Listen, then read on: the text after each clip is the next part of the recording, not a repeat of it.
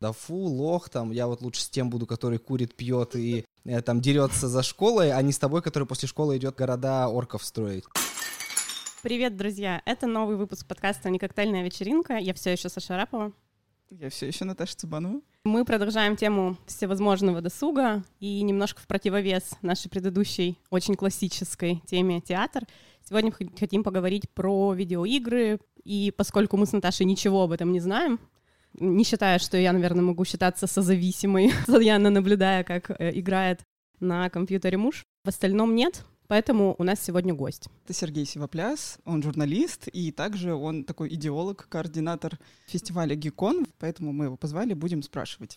Привет, дамы когда я понимаю, что там прибыль от э, киберспорта в 2019 году превысила миллиард долларов, и когда я вижу какой-нибудь там чемпионат по Dota International, как он вообще организован, как, какие Круче там любого призы. концерта, да? Да, просто что-то нереально. Ну, то есть сравнимо с э, любым таким классическим спортом по масштабу. И как относится в других странах, тоже совсем по-другому конечно, волей-неволей начинаешь менять свое мнение. И вот я надеюсь, что мы сегодня какую-то такую точку поставим, как действительно сегодня чувствует себя индустрия. Я вас достану этим. Первый вопрос, много ли ты сам играешь? Как ты вообще в это все попал? Короче, Во что? Да, пойдем а, от истоков, что называется, когда мне 27 лет, и когда я учился в школе, получается, это было самое-самое начало нулевых, нового века, туда-сюда, и, в общем, компов толком не было. И какой-то момент, мне было 6, примерно в районе 7, как раз отец откуда-то привез компьютер. Мы все с братом ныли, что вот там у друга Леши есть компьютер, мы к нему ходим играть, нас там уже типа тетя Лариса ругает, можно нам свой? Он такой, отстаньте, типа, ну... Примерные разговоры во всех семьях, мне кажется, в те времена. Да, стопудово. И не было варианта найти компьютер в то время, даже если были бы деньги какие-то. В общем, ни того, ни того не было, и какой-то магии отец привез компьютер, сказал, что ему отдали за какие-то долги. Мы такие, пофиг, круто тебе, ты принес нам комп. И как сейчас помню, моя первая игра была Warcraft 2, это такая стратегия. Потом были Герои 3, потом было еще всякие крутые-крутые игрища, которые сейчас выглядят очень старыми, но тогда это, конечно, была бомба. И я тогда начал играть, я понял, что это не сложно, а самое главное, это офигеть как интересно, потому что ты там строишь города, улучшаешь каких-то крестьян в мечников, мечники становятся всадниками, всадники превращаются в ангелов, ты такой, блин, что происходит, что за волшебный мир? И поскольку я был таким ребенком очень интересующимся и вовлекающимся, я много читал для своего возраста тогда, и на контрасте я рисовал себе в голове то, что читал, садился, играл, докручивал какие-то истории. У меня был фейерверк и каша в голове одновременно. А, мама, понятно, ругалась, что, блин, хватит играть, залипать у компа. Друзья просились в гости, дай поиграть с тобой, посидим. Но э, хуже всего было, что у меня в этом плане, в плане игр, конечно, что у меня был старший брат, который занимал все время у компа и не пускал меня. И чтобы мне получить там заветный час-полтора поиграть, я говорил, давай я там за тебя приберусь, давай я за тебя что-то сделаю, дай мне этот час. Он такой, ну ладно, меня вот не будет, садись играй.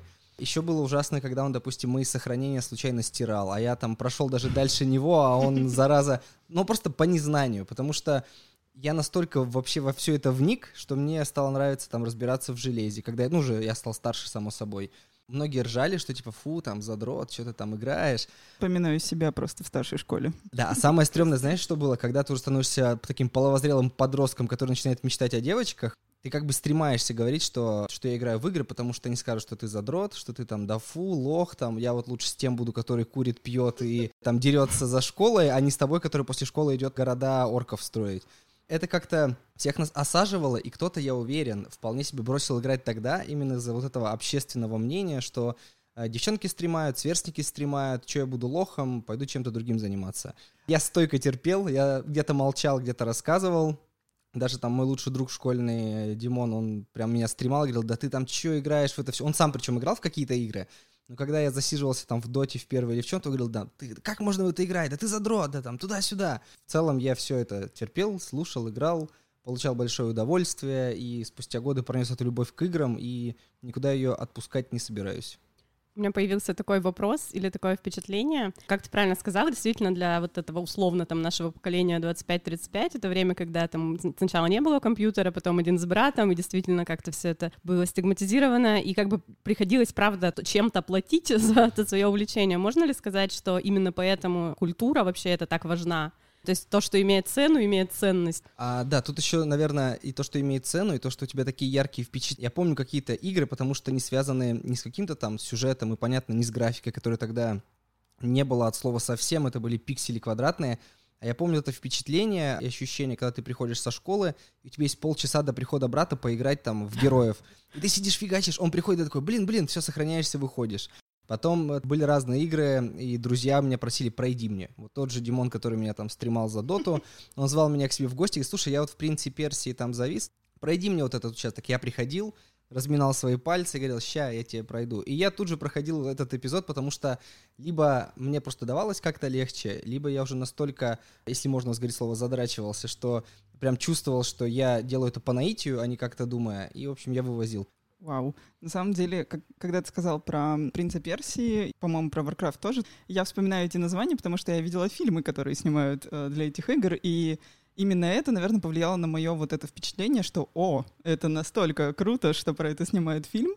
Или там, например, «Ведьмак», который тоже на всех повлиял. И, собственно, хочу перейти уже к современности. Как ты считаешь, поменялось ли отношение сейчас, и что сейчас вот этот мир видеоигр представляет из себя? Мы живем в самое прекрасное время, на мой взгляд, когда ты можешь себе заработать на приставку, ты можешь себе заработать на компьютер. Приставка — это не вещь первой необходимости, но, условно говоря, ты можешь э, предпочесть ее там какому-то разгульному кутежному образу жизни или, возможно, там путевки в Турцию на одного. Это все доступно, ты можешь покупать, ты можешь играть, ты можешь обмениваться впечатлениями. У тебя есть куча онлайн-платформ, где ты находишь единомышленников. Ты уже не чувствуешь себя таким одиноким, как вот в наше время, когда, условно, я играл, понимал, что у меня три соседа играют в эти игры, и все. А тут ты заходишь в какое-нибудь сообщество по игре, там 4 миллиона человек, ты такой, чуваки, я с вами, типа, я не одинок. Или локальное какое-то сообщество. Я помню, у нас э, был провайдер «Планета», на ЖБ я жил, и э, там был форум, на котором мы общались, там, ну, всякие житейские темы, а поскольку я был, ну, подростком, мне было лет 14, житейского опыта у меня было мало, но зато, когда я заходил в разделы игр, мы там начинали рубиться за что-то. Мы договаривались поиграть в какую-то игру по сети, а это сейчас по сети легко играть. Ты заходишь и за 5 секунд нашел себе там 60 соперников. Раньше, чтобы с кем-то поиграть по сети, ты созванивался по телефону, ты договаривался во дворе, что, чувак, через 5 минут бежим и вот подключаемся к этому серверу по IP-адресу. То есть куча было заморочек, и мы в итоге Тогда играли в игру Ultima Online, это такая онлайн-штука, ты как человек там садишься на коня, не знаю, бежишь, э, дерешься со всеми, добываешь ресурсы, строишь себе дома, организуете себе гильдии.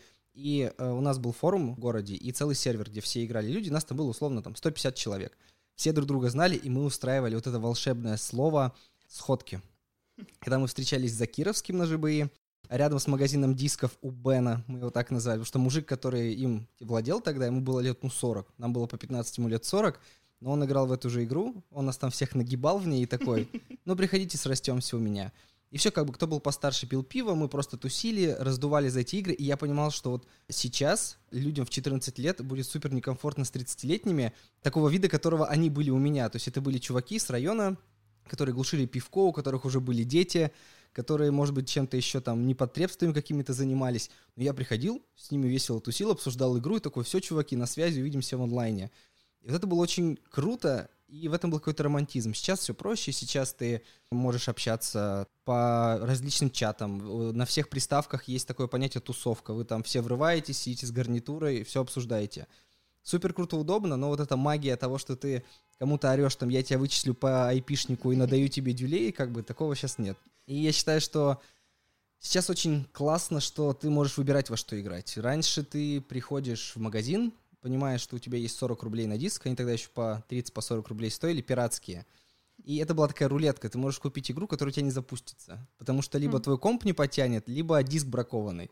А еще хуже, когда херово записали на диск, ты все установил игру, запускаешь, и тебе там 28 ошибок а интернета нет от слова совсем, либо модем, который стоит бешеные деньги, на тебя орут, что ты им пользуешься, либо ты, ну, ты никак не поймешь, что делать. Идешь в магазин обратно, тебе говорят, ну, типа, ты сам виноват. Открываю диск, а он, допустим, поцарапанный, а он был поцарапанный до тебя, а ты не посмотрел, и ты, короче, 40 рублей просадил. Следующие 40 рублей ты ждешь еще 3-4 недели, пока тебе перепадут карманные деньги. Сейчас ты можешь купить диск, Сейчас ты можешь купить цифровую версию. Сейчас вы можете скидываться в случае там с приставками на цифровые версии вместе с друзьями и там на той же PlayStation можно втроем скинуться на одну игру и спокойно в нее играть. Ну, то есть Вариантов много. Ты можешь посмотреть обзоры на игру, ты можешь почитать о ней. Раньше было там 2-3 журнала «Игромания», «Навигатор игрового мира» и что-то еще, где писали об играх раз в месяц. Там были рецензии, обзорчики. Я просто бежал в распечать, тратил там 120-180 рублей, зачитывал до дыр — это была романтика, это было очень круто. А что пришло на смену этой романтики? У меня есть субъективное ощущение, что все равно вот как объединяющая такая сила до сих пор это работает, и уже работает на международном уровне, то есть у тебя появляются там какие-то друзья, знакомые, приятели из разных стран, которые говорят на разных языках, и ну это же тоже существует до сих пор. А, да, это классно, что такое есть, э, просто зависит от того, во что ты играешь. Вот есть сейчас куча игр типа там Fortnite, э, PUBG, это, короче, когда ты собираешься в команду из трех человек, вы вас голыми выкидывают прям с самолета там на остров, вы начинаете бегать, искать оружие, броню, что-то еще, короче, выживать. И вы вот там э, начинаете общаться по гарнитурам, потом добавлять друга в друзья, потом списываться, чувак, вот мы с тобой клево сыгрались, давай-ка там через два дня мы снова встретимся с тобой и снова поиграем. И да, это очень прикольно, но я в такие игры не люблю играть, потому что я старпер уже. Я люблю играть уже со своими друзьями, условно, мы там договариваемся поиграть э, в спортивный симулятор, в футбол тот же, там, в PS или в FIFA, с другом за одну команду против двух каких-то других перцев. Я люблю тоже поиграть в какие-то стрелялки, типа там Doom, что-то еще, но, опять же, со своими друзьями. Играть с кем-то чужим мне уже неинтересно, потому что я, видимо, с годами стал в играх интровертом, и сейчас я, как крокодил Гена, не ищу друзей, а я играю уже со своими, которые у меня есть. Давай коротко тогда, раз э, зашла речь о разных играх, расскажем вообще, какие игры бывают и какие сейчас на пике популярности. Почти все, что перечислял, а, поправь, если это не так, это условно ролевые игры. Сейчас поправлю. Короче, давайте начнем сначала. То, что называется РПГ, нет? А, вот смотрите, есть Ведьмак, игра по Ведьмаку. Это РПГ. То есть РПГ — это когда ролевая игра, где ты отыгрываешь какую-то э, роль своего персонажа во вселенной, у тебя есть прокачка, то есть ты сам выбираешь, кем станет твой персонаж. Будешь ты лучником, будешь ты мечником, будешь ты волшебником. Перки еще называют, то есть когда какие-то особенности у тебя есть. Если это супер задротский РПГ, как были в мое время, когда я играл по Dungeon Dragons, там Neverwinter и прочее, там можно было выбирать себе характер, что ты добрый, хаотичный, что ты спокойный какой-то нигилист, то есть куча-куча вариантов. В общем, чем многослойней РПГ, тем у тебя больше вариантов отыгрывать роль, добавлять какие-то характеристики, и чувствовать себя полноценным участником всего этого. Есть стратегии. Они, наверное, были самым э, популярным жанром, когда вот я как раз учился в старшей школе, потому что приставки уже были, но не у всех, а в стратегии удобнее всего играть на компьютере. Все сейчас очень любят королевские битвы. Вот это прям жанр. Это вот то, что я говорил. Fortnite, PUBG, Apex Legends, Hyperscape, куча-куча игр, где вас голыми выкидывают на остров или в mm. какую-то локацию. Вы ищете оружие, чтобы отфигачить других чуваков. Это королевская битва, в них играют в основном молодняк. Ну, нет, играют все, конечно, но вот я в основном смотрю подростки, потому что это сессионка, то есть когда ты зашел, сыграл 15 минут и побежал по своим делам. Или там мамка пришла тебя выгонять, ты тут же вырубил, и ничего страшного не произошло. Потому что играть в какие-то другие игры, там, сюжетные и прочее, тебе нужно 2, 3, 4 часа, вечер, ночь и так далее. Есть вот шутеры, но это классическая стрелялка от, треть, от первого лица. Вот сейчас, допустим, Doom. Э, была такая франшиза, когда я был мелким. Сейчас ее воскресили, вышли новые части, и вот я сам с удовольствием рублюсь. Ты от первого лица мочишь э, демонов, всяких тварей, разрываешь их на куски. Красота, сублимация, снимаешь стресс, отводишь душу, поэтому, наверное, в жизни не агрессивный человек. Что еще у нас есть по жанрам? Есть квесты, они были популярны, опять же, когда я был мелким. Ты ходишь по локации, ищешь предметы, соединяешь предметы, применяешь их кому-то, к чему-то, и тебе рассказывают историю. То есть самый, помню, классный был Петька Василий Иванович. Вот по, да, по всему этому фольклору, который был советский, российский, были квесты, где вот Петька Василий Иванович гоняли, там попадали на машине времени куда-то, попадали в Америку, попадали куда-то еще. И ты ходишь по карте, там тыкаешь, берешь там папаху, берешь там бутылку водки, кому-то отдаешь, и тебе рассказывают историю, типа, что происходит. Сейчас квесты тоже есть, но их все меньше и меньше, потому что на приставках в них играть неудобно, а на компьютере те, кто играют, большим спросом у них это не пользуется. Потому что на компе любят еще играть вот в доту. Dota, League of Legends и куча-куча вот таких игр, где, в общем, твоя задача атаковать соперника, разрушать его башни, попадать к его главному там трону, дереву, чему-то еще, в общем, уничтожить базу соперника. Вас может быть три, может быть пять в команде, и вы весело задорно бежите друг друга фигачить. Я сам играл в первую доту, которая была еще на базе Варкрафта сделана, потому что дота первоначально была неполноценной игрой, а как дополнением аддоном, картой э, в Warcraft'е. И мы вот как раз на Екатеринбургском сервере с местными чуваками рубились-рубились. Я как-то даже прикольно хорошо так играл, всех выносил, а потом забил, что-то в универ поступил, играл, но уже меньше. И вышла вторая дота, я, в общем, эту волну всю пропустил и подумал, да, фиг с ним, не буду начинать. И вот к счастью, может быть, или к сожалению, я что-то не хочу даже начинать, потому что думаю, что меня затянет так, что придется бросать работу и, и забыть про все на свете. Вообще, ты, в принципе, разбиваешь мой стереотип о людях, которые играют в игры, потому что в основном мне кажется, что они там закрыты, у них нет никакой социальной жизни. Ну, в общем, да, вот продолжение того мифа, который ты рассказывал, который был в школе у меня. Собственно, мне всегда казалось, что люди, которые очень-очень много времени проводят в компе, они мало времени проводят в жизни. Я вижу по тебе, что это совершенно не так. Как ты сам видишь вот в таком игровом комьюнити, если это так можно назвать, действительно много таких людей. Это вообще не мешает им жить какой-то насыщенной социальной жизнью. Слушай, одно с другим не связано в наше время точно. Наверное, когда вот мы, я был там ребенком, и вы были детьми, наверное, и было связано, потому что перестаешь гулять во дворе, ты перестаешь ходить на секции, ты сидишь за компом. Окей, ты потерял связь с миром. Но сейчас, когда ты можешь общаться там даже дистанционно с людьми или как-то дозированно решать свои вопросы, игры не засаживают тебя домой так, что все, я сижу дома, я затворник, я всех ненавижу, я интроверт. Все вокруг меня, кто играет в игры, максимально открытые люди, кто-то в большей степени, кто-то в меньшей, но это уже особенность характера. И большинство сейчас молодежи, они принципе, открыты миру. То есть они играют на мобилке, допустим, едут в трамвае. Он поиграл там вот в PUBG, Fortnite, что-то еще убрал телефон, пошел потусил, покатался на самокате, бахнул пивка, не пивка, пошел на занятия. В общем, это все вплетено в жизнь, стало удобнее. То есть, когда я был маленький, это был компьютер, дома такая бандура, которую пока запустишь, уже 20 минут пройдет, пока игру запустишь, еще 10 минут пройдет, что-то не так, еще 20 минут, мама пришла наругала, ты еще 20 минут выключаешь. А сейчас ты приходишь домой, нажал кнопку на приставке, пока там переодеваешься после работы, спокойно полчаса поиграл, час, тебе достаточно, пошел заниматься делами. У меня бывает так, что если вышла, какая, вышла какая-то клевая игра, я могу на месяц залипнуть. То есть я прихожу после работы, и все, вечер, ночь, нон-стоп, нон-стоп. Жена ругается, говорит, задолбал, хватит. Игра пройдена, играть не во что, я могу месяц вообще не включать приставку. Как раньше на детстве говорили, вот, будешь играть в компьютер, будешь зависимым, будешь алкашом, наркоманом, будешь там бедным, толстым и так далее. Блин, ничего ни с чем не связано. У меня есть э, приятель хороший, он прям киберспортсмен, но он не топчик, он на нашем городском уровне хорош в файтинге что-то еще. А, вот в файтинге я забыл жанр. Это как раз где типа Mortal Kombat и прочее, где все друг друга месят. Слушайте, он в такой физической форме, что я в такой в жизни никогда не был. То есть идеально накачанный, сложенный все, и при этом он очень много играет. Я говорю, как... Игры повлияли только в другом плане, видимо.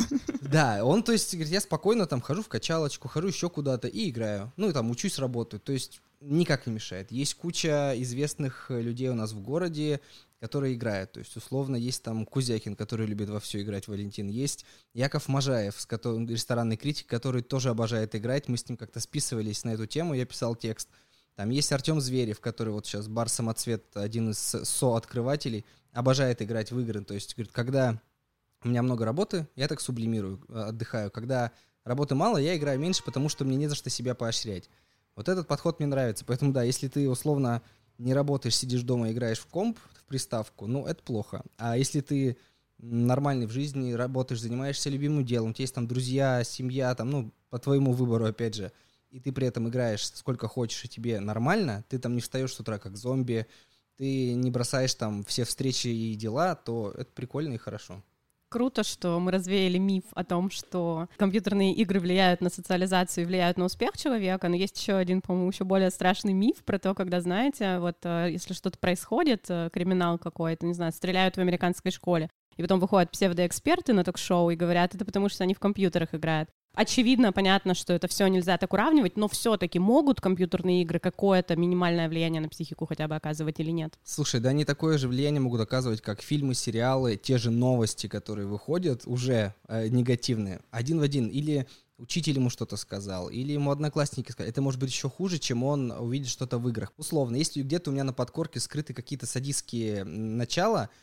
и они могут типа вырваться, но я вместо этого поиграю в стрелялку, размажу кому-то черепушку и такой, блин, ну я увидел, что хотел, типа, все. И как-то вот, ну просто закроется у меня этот гештальт, и я не буду о нем думать. Понятно, маленькому ребенку, там, 7, 8, 9 лет, нельзя давать стрелялку, где кишки вылетают в первую же секунду. Ну, типа, психика просто не та.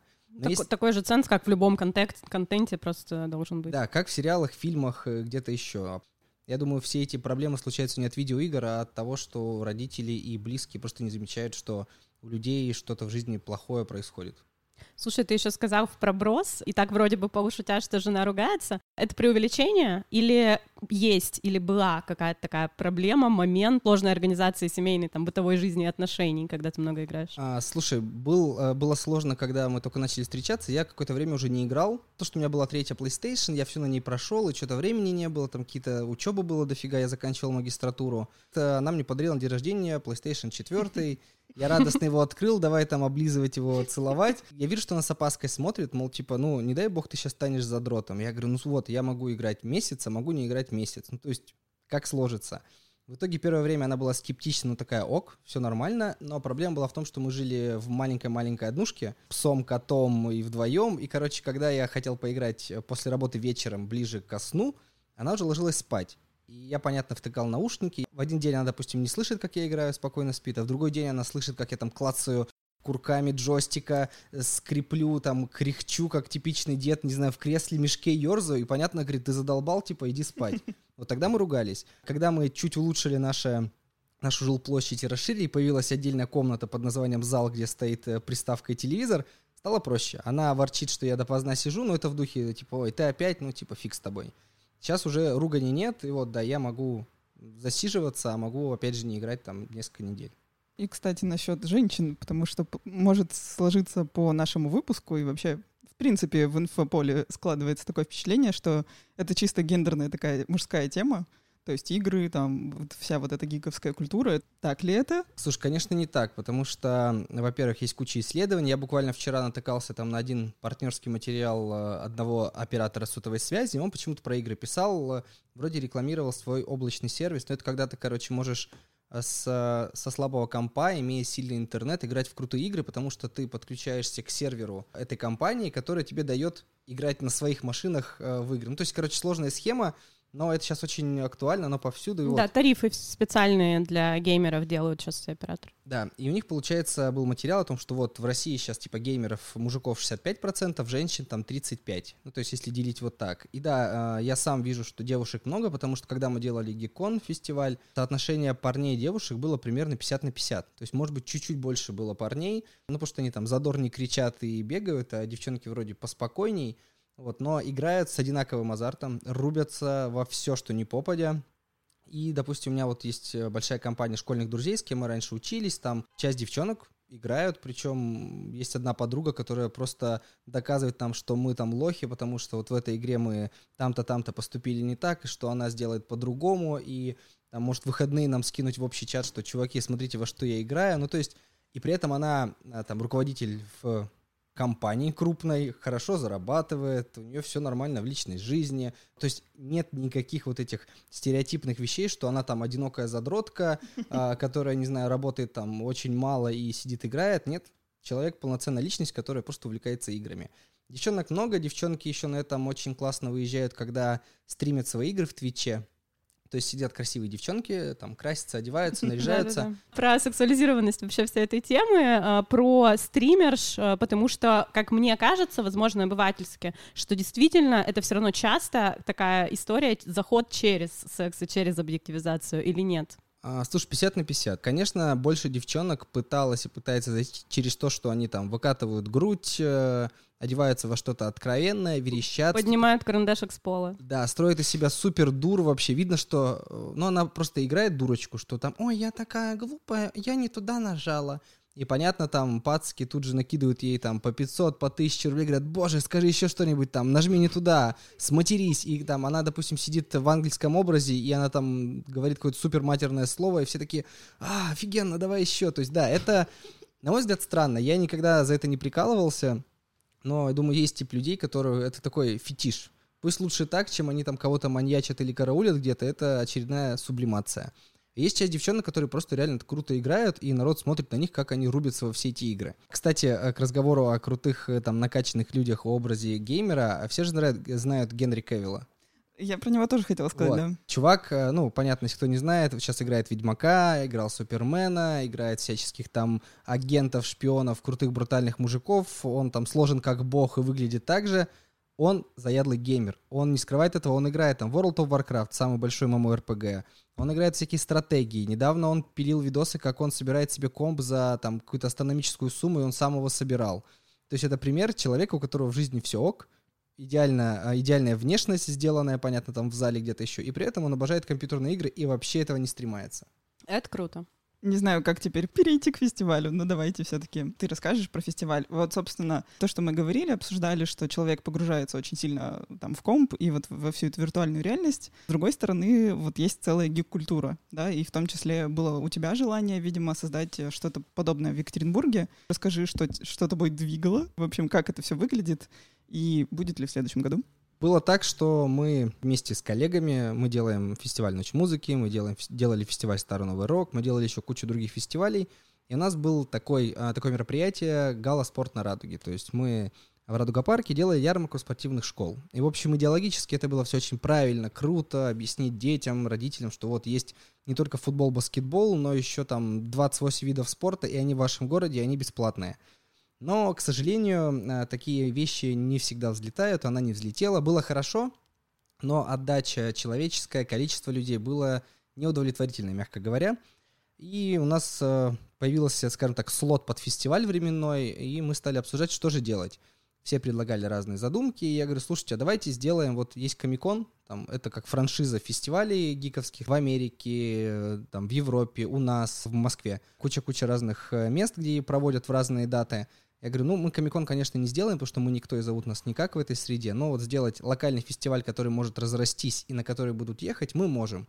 Ну и все, мы примерно полгода, я писал концепцию, мы с коллегами все это сверяли, они мне подсказывали больше там по технической части, то есть как вот это лучше сделать. Поскольку я такой, типа, фантазер, я себе нафантазировал всего, меня стали приземлять и говорить, что так, чувак, вот это мы сейчас, конечно, не потянем ни деньгами, там, ни временем, ни силами. О, вот это вот так, вот так, вот так. И после долгих э, собираний всего этого в единую цель получился фестиваль Гикон, фестиваль гик-культуры, первый в Екатеринбурге и, скорее всего, на Урале, потому что у нас много фестивалей косплея э, в городе, в регионах, много там кибертурниров, но вот конкретно, чтобы все в одном месте, как такой мини-комикон, такого не было. После того, как я понял, что я хочу все это делать, сказали, если выстрелит, продолжаем делать. Если не выстрелит, ну, сам понимаешь, будем обсуждать концепцию другого фестиваля. И вот э, я примерно месяца три сидел на пороховой бочке, то есть переживал, запускал соцсети, искал партнеров, игровиков, комиксистов, кого привести, подключил каких-то своих знакомых-знакомых. Мы договорились с издательством Bubble, то есть это как российский Marvel, назовем их так. Пообщался с нашими местными игровиками из Таргима. Мы договорились, что они сделают свою игровую зону. Мы пошли по магазинам настольных игр, говорим, чуваки, поставьте нам шатры с настолками. Плакали, умоляли, говорим, давайте поработайте с нами. Мы приходили в магазины комиксов, говорили, чуваки, встаньте к нам, у вас будут продажи. Нам говорят, так кто к вам придет? Ну, у нас будут продажи, поверьте. И ты вот главная задача заразить, убедить, объяснить, что мы не взорвем в первый год, но придите, попробуйте. Ну, не, не получится, ну, забудьте нас, все. И никогда больше наши звонки не отвечайте. В итоге, чем ближе был фестиваль, тем сильнее волновался, потому что, как всегда, погода на это влияет, потому что фестиваль на открытом воздухе, он проходил вот в парке красивом, в Радуга парк, есть с обратной стороны, с внутренней, скажем, внутренний двор, где это озеро, зелень, вот это вот все. И то есть задача была притащить людей туда. Мы, понятно, везде запустили рекламу, и в сети, и баннеры, и так далее, и так далее. Но поскольку мероприятие бесплатное для посетителей, ты не понимаешь, сколько к тебе придет людей. Когда ты продаешь билет, ты такой, окей, я там продал 5000 билетов, клево, будет 5000. И вот утро, а, мы ночью монтировались, утро, я стою, и прям уже, я, короче, сделал все, что от меня зависело. Коллеги разобрали зоны ответственности, я просто стою неподалеку от озера, там в Радуга парке, и думаю, вот, если сейчас никто не придет, проще утопиться, потому что настолько много сил, эмоций потрачено, столько я там своих коллег доставал, мы ругались, ну, то есть в рабочем ключе, понятно, мы ругались там, обсуждали, что нужно, что не нужно. И я ждал. И вот э, в 10 открывается этот парк, в 11 старт фестиваля. Я понимаю, что уже в 10-15 валят подростки, школьники. Я думаю, ну, они, наверное, с родителями погулять пришли или там на колесо обозрения. Они все идут к нам дальше туда, на роллер-дром, где у нас были основные активности. Там приставки, настолки, прочее, прочее. Я иду следом за ними и понимаю, что вот еще даже 11 мы фестиваль не открыли официально, а там уже биток. И они говорят, мы хотим тратить деньги. У них есть банковские карточки. То есть им лет там по 12 у них банковские карточки, у них кошельки с деньгами. Я хочу комиксы, я хочу играть. О, а можно я тут, можно я тут. И это настолько круто, и я понял, что, блин, мы сделали то, чего не хватало этому городу, потому что у нас много тех, кто любит косплей. А, ребята ездят на разные фестивали, но есть условно те, кто не готов ехать на фестиваль, потому что не уверен в себе. Чаще всего на косплей-фестивале бывают взносы и так далее. У нас этого не было, мы собирали заявки, отсеивали, конечно, полный трэш, но при этом говорили, чуваки, если вы не попали на наше дефиле на главную сцену, вы можете в костюмах просто прийти на фестиваль, вас никто не выгонит, мы будем только рады. И получилось так, что мы отобрали самых клевых на сцену, они выходили под музыку, как вот это принято на всех фестивалях, и вместе с тем в зале просто на улице тусила куча людей. Там у парня был мусорный мешок на голове бумажный. Кто-то просто рисовал себе какой-то мейк, под кого-то косил. Кто-то делал реально клевые костюмы. Куча Человеков-пауков, они устроили брейкданс. Там просто какая-то вакханалия происходила, и глядя на фотки, ты понимаешь, что люди так самовыражаются. Им не хочется идти на сцену, но прийти и потусить с единомышленниками они хотят. Идешь в другое место, люди сидят, рубятся в приставку, стоят в очереди. Это классика. В настолке сидят, играют все, там от мала до велика, приходят родители, прочее. Самое приятное было, когда все заканчивалось, а у нас там еще был, понятно, музыкальный концерт, прочее, прочее. Я собирал фидбэк уже с тех, кто был. Все оказались довольны, что куча людей, это все классно-классно. Но чуваки, которые шли к нам со скепсисом продавать комиксы, говорили, да блин, мы там, ну, продадим на пару тысяч. Они, короче, продали все. Вот все, что они привезли, они подвозили еще из магазина комиксы. У них все смели, стикеры, значки, комиксы, какую-то еще фигню. Говорят, блин, это было клево, потому что такого нет в городе, и вы, типа, попали в точку. И самое еще классное, что мы делали до фестиваля, акция называлась «Давай останемся дома». То есть я всегда мечтал в таком поучаствовать, потому что в Америке такое происходит в разном формате, что типа ты смотришь э, подряд все фильмы Marvel, допустим, там DC а, или что-то да, еще, да. да, и получаешь там тысячу баксов и там пожизненный абонемент в кино. Мы сделали так, что поставили диван-телек в торговом центре, отобрали заранее людей по заявкам, и они вот на протяжении пяти дней, э, четырех дней смотрели э, фильмы Marvel. Каждый день было по три фильма, мы их кормили, поили там вместе с нашими партнерами. В конце каждого дня я устраивал викторину, которую сам сочинял из вопросов. Они отвечали, кто отвечал хуже всех, покидал. В итоге к, в день самого фестиваля осталось два человека. Пока шел фестиваль, они досматривали фильмы Марвел. Потом шли на сцену, гранд викторина, и победитель получил путевку на двоих в Турцию, все включено на неделю. Чувак был очень рад, он задорно прыгнул потом со сцены к своей жене, целовал, обнимал ее, и они вроде как клево отдохнули. В этом году должно было быть еще круче, потому что была варианты, были варианты за крутых спикеров, за там, музыку, за все-все. Но вот пандемия вмешалась, и мы уже думаем о следующем году, и я думаю, будет очень-очень клево. Давай дадим такую полноценную картину, из чего состоит код гик-культуры. Это компьютерные игры, комиксы. Э, косплей. Угу. Э, даже, знаешь, не называй это не компьютерные игры, а видеоигры. Видеоигры, да, прошу да. прощения. Настолки. Настолки. Да, наверное, еще... Ну, гик-культура, наверное, все, если мы говорим именно о гик-культуре, но смежно у нас там была аллея авторов для молодых просто художников, граффитистов, комиксистов. Они могли продавать что-то свое, они могли показывать людям. У нас была зона робототехники, где, то есть, маленькие mm-hmm. дети в основном, ну, кто постарше, занимались, что-то сочиняли. Мы хотели в этом году делать большую HR-зону, чтобы помочь молодым талантливым ребятам найти себя в игрострое, найти себя в комиксах, в сериалах. Ну, то есть вот гик-культуре еще сериалы, кино можно отнести. Поэтому, если все будет ок, в следующем году мы поможем всем найти, если не работу мечты, то хотя бы стажировку и приятные знакомства, чтобы они занимались чем-то великим. У меня еще есть один очень важный для меня вопрос про контекст. Как правило, действительно же все там супер популярные игры, там примешивается что-то еще, есть целый какой-то огромный лор, есть параллельно фильмы, параллельно какие-то просто тексты, очень много всего на одну и ту фанфики. же тему. Да-да-да, фанфики. И, ну, в общем, действительно, то есть эм, это превращается в какую-то вселенную, как правило, и это не то, что есть одна игра, а есть очень много единиц контента, объединенные вот этим лором. Это важно, например, для тебя, как для игрока и для тебя, как для эксперта в отрасли? А, слушай, для меня это очень важно как для игрока, потому что когда у тебя не одна часть игры, когда у тебя есть возможность почитать, дочитать, обсудить, увидеть, ты круче погружаешься. Условно, тот же «Ведьмак». Первоначально это книги, которые были написаны хер пойми сколько лет назад. В Польше это был, понятно, бестселлер.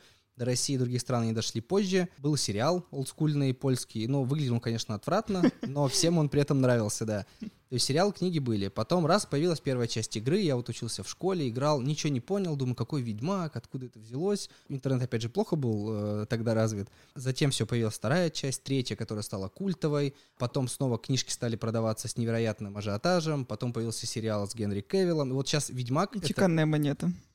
Да, и получается, есть комиксы по Ведьмаку, есть э, книжки, вот, которые все старые сейчас в новых переплетах продают, три крупных игры, всяческие там фан-форумы, обросла вселенная. Есть, условно, там Warcraft, по которому это была игра, потом появилась э, стратегия, потом появилась MMORPG, где все рубятся в сети, комиксы, манга, потом фильмы, вот сейчас выходил, должен там сериал еще выйти. То есть, когда вот этого всего много, ты получаешь все, что ты хочешь. Когда это просто одна игра, ты такой сыграл, блин, так круто, но я бы хотел узнать, что вот было с этими, или, блин, а как было раньше, и такой, м-м, грустно. Поэтому, да, когда есть из чего выбрать, э, чтобы почитать, посмотреть и дополнить свои знания, это классно. И когда такое разнообразие затрагивает литературу, затрагивает там музыку, затрагивает что-то еще, проще найти точки соприкосновения как раз вот с гостями фестиваля, с какими-то организаторами. Ты говоришь, окей, чуваки, понятно, что вы нам не привезете там стенд от Blizzard, это разработчика Warcraft, но вы же можете нам исполнить, допустим, песни из Warcraft, и оркестр, стоп сыграл, все взорвутся, такие, да, клево, давайте. Вот так ты понимаешь, что и создаешь и атмосферу, и антураж, и какую-то общую концепцию. Угу. Но у меня, честно говоря, по итогам нашего разговора возникла мысль, которую мы с тобой обсуждали во время обсуждения книг, про Янка Далт и про то, что вся культура сейчас стремится к тому, чтобы не делить на возраст. Ну, скажем так, все меньше каких-то субкультур, она какая-то вся одна теперь, практически однородная. Хотя, возможно, далеки все, все еще друг от друга люди, которые увлекаются там видеоиграми, и э, я, которая увлекаюсь музеями и театрами. Мне кажется, что уже нет. Хотя, может, и нет. Да, мне кажется, что уже нет, и действительно, да, это лишнее доказательство того, что young adult как жанр абсолютно уходит, потому что мы все такие невзрослые-взрослые, тут, в общем, из всех как раз наших выпусков можно набрать какую-то кучу морали. И я последнее, знаешь, еще, что хотела бы тоже коротко затронуть, это то, как сейчас много способов, на самом самом деле монетизировать свое увлечение. Ты можешь там зарабатывать буквально на какой-нибудь прокачке героев, ты можешь стать профессиональным спортсменом и побороться за там эти гигантские призы на интернешнале, ты можешь э, стать э, стримером, э, стримером, комментатором, ты обозревателем. Можешь, да, я обожаю, я когда еду в пробке в тачке, я смотрю обзоры на игры, то есть я их слушаю, потому что я не буду их смотреть вот так в телеке целенаправленно, ну типа время тратить. Но в пробке офигенно, тебе все пояснили, стоит играть, не стоит, послушал, окей, все хорошо. На этом тоже делают большие деньги и классные проекты. Да, и вот это не убивает все-таки увлечение, то есть ты здесь как бы ты отдыхаешь, отдыхаешь, отдыхаешь, и потом, когда ты делаешь из этого свою профессию, а ведь у все большего количества людей соблазн начать на этом зарабатывать, раз они проводят там столько времени. Слушай, ну есть же вот эта пафосная фраза, что типа найди дело, которое будет приносить тебе удовольствие, и занимайся им. И никогда не будешь работать. И никогда не будешь работать, потому что оно будет твоей работой. Вот то же самое. Условно, если ты будешь играть в игры, и ты стал киберспортсменом, ну да, ты типа напрягаешься больше, чем чувак, который играет по вечерам, ты реально тренируешься, но ты кайфуешь, ты играешь в любимую игру, получаешь деньги. А прокачиваешь кому-то героя, но это не самое веселое, но если тебе игра нравится, почему нет? Стримеры, обозреватели, я думаю, они сто процентов кайфуют, пускай там и очень устают, потому что ты делаешь любимое дело, ты при этом объясняешь людям, что как вот это делать, э, у тебя есть контакт с аудиторией, у тебя есть какая-то группа поддержки, ты такой, блин, я делаю классную вещь. Все же хотят признания, потешить самолюбие, быть, если не звездами, то хотя бы признанными в каком-то комьюнити, и вот это позволяет все делать. Спасибо тебе большое, Сережа. Было очень интересно. Я почти-почти поменяла свои отношения. Скоро вы все перейдете на нашу сторону. Чего еще тебе не хватило? Поиграть надо просто. У меня жена также долго не хотела ни во что играть. Ну, в детстве она играла там в Counter-Strike. А когда стали выходить игры, которые есть жанр интерактивное кино, это как бы управление несложно, но ты типа принимаешь решения, где-то бегаешь мы с ней как-то... Иммерсивный театр. Да, почти вот. И мы как-то с ней э, засели за такую игру. Я говорю, ну не будешь со мной играть, я сам пройду. Так мы джойстик друг другу передавали, потому что было настолько интересно. И всю ночь проиграли, было очень классно. Поэтому просто Круто. поиграйте, да, и вам обязательно что-нибудь понравится. Ну, я, кстати, отчасти изменила свое мнение, когда попробовала поиграть, но не потому, что мне так офигеть как понравилось, а потому что я поняла, что я не могу, и у меня ничего не получается. А я вообще не люблю, когда у меня ничего не получается. И я стала больше ценить, и я поняла, что там действительно нужна логика, видение, реакция вообще. Ну, то есть очень много всего, и это на самом деле довольно сложно. И параллель, которая у меня еще сегодня возникла против вот э, стигматизации этой темы, что для нас, ну, как бы с детства такой большой и очень благородный спорт — это, например, игра в шахматы чем по сути, да, игра, которая требует, возможно, еще больше ресурса и там. И ты тоже сидишь, не двигаешься. Да, и... да, да, да. То есть чем по сути там киберспорт отличается от этого? Давайте не будем его принижать. Да. Спасибо вам. Спасибо. Спасибо всем за то, что слушаете нас на всех платформах. Пока.